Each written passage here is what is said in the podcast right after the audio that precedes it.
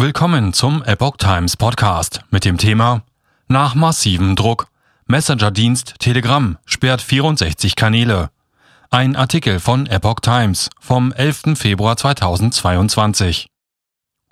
Nach massivem Druck der Bundesregierung hat der Messenger-Dienst Telegram insgesamt 64 Kanäle gesperrt, berichtet die Süddeutsche Zeitung unter Berufung auf Sicherheitskreise.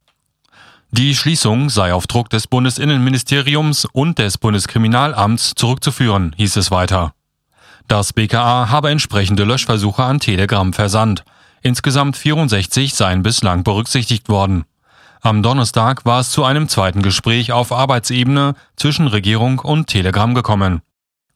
Die Regierung und das Unternehmen wollen weiterhin in einem engen Austausch bleiben, heißt es nach den Gesprächen. Das habe Unternehmensgründer Pavel Durov bereits im ersten Gespräch zugesichert, an dem er selbst teilgenommen habe.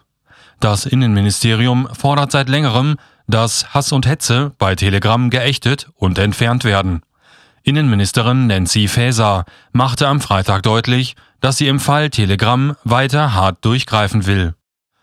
Telegram darf nicht länger ein Brandbeschleuniger für Rechtsextreme, Verschwörungsideologen und andere Hetzer sein, sagte sie der SZ. Und weiter, Morddrohungen und andere gefährliche Hassposts müssen gelöscht werden und deutliche strafrechtliche Konsequenzen haben.